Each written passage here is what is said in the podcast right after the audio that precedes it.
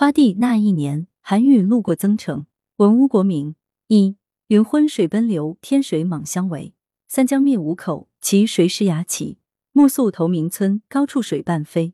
鸡犬俱上屋，不复走与飞。高舟入其家，名闻屋中西。问之遂长然，哀子为深微。海风吹寒晴，波扬众星辉。仰视北斗高，不知路所归。二舟行望古道，曲曲高林间。林间无所有，奔流淡潺潺。嗟我一捉谋，置身落南蛮。茫然失所指，无路何能还？韩愈宿曾江口是侄孙乡。这两首诗是公元八一九年，唐代大文豪韩愈被贬潮州，途经增城，夜宿曾江口时写下的，是诗人触景感怀，一边慨叹民生疾苦，一边以景况己，表达人生失意、内心痛苦的沉郁之作。距今已一二零三年，时载宪宗皇帝对佛教极之迷信，朝里朝外佛事大盛，故而引发不少社会问题。元和十四年（公元八一九年），宪宗皇帝又搞了一次规模盛大的佛事。他派出特使到陕西凤翔法门寺，要迎一佛骨入宫。为此，沿途修路建庙，社会各界捐资募款，狂热一时蔓延京城。《旧唐书》载，王公士庶，奔走设施，唯恐在后，百姓有废业破产、烧鼎着壁者。身为刑部侍郎的韩愈，因此秉笔直书，写下了著名的《建佛骨表》，痛陈迷信佛教的虚妄。宪宗皇帝看后大怒，欲杀之而后快。在裴度、崔群等大臣的力保之下，韩愈才幸免一死，被下旨贬到八千里外的南蛮小城潮州。这一年农历正月十四，五十一岁的韩愈被迫带着屈辱和失望离开长安，开始了历时两个多月的长途跋涉，奔赴被贬之地潮州。在途中，他先后写下了给侄孙韩湘及后来传说八仙中的韩湘子的诗多首，其一为路过陕西蓝田关时，天正下着大雪。前来护送他的侄孙韩湘，又带来了家人遭受株连、被赶出京城，十二岁的女儿病死路上的消息。悲愤万分的韩愈挥笔写下了“左迁至蓝关，是侄孙湘。一封朝奏九重天，西贬朝阳路八千。欲为圣明除弊事，肯将衰朽惜残年。云横秦岭家何在？雪拥蓝关马不前。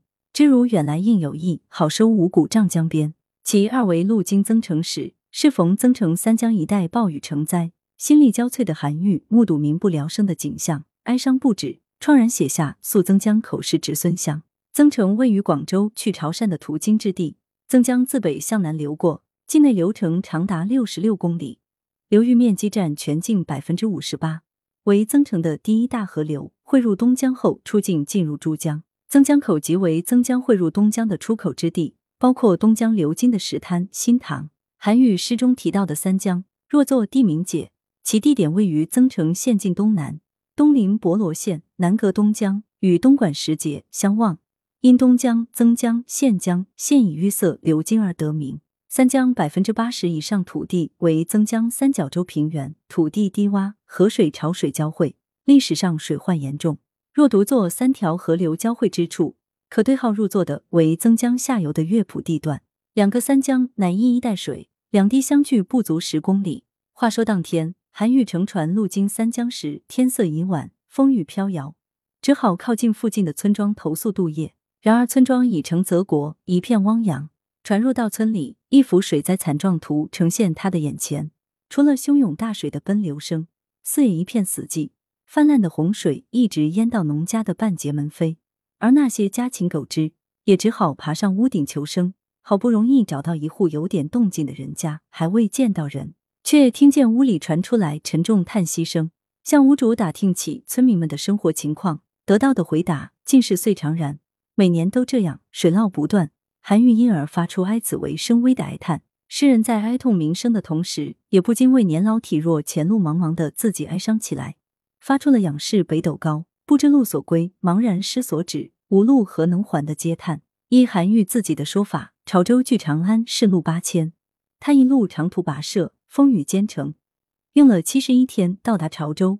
依此算来，可知韩愈一天大概能走一百多里路。从正月十四，按新历推算，应是当年的三月初自长安启程，到达增城时，因为是年的四月底五月初了，增城已进入雨季。韩愈笔下“云昏水奔流，天水莽相违，三江灭五口，其谁师牙齐”的三江洪水泛滥景象就可以想象了。是年三月二十五，韩愈抵达潮州。